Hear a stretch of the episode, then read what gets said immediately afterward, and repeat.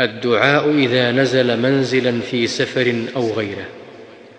يقول أعوذ بكلمات الله التامات من شر ما خلق.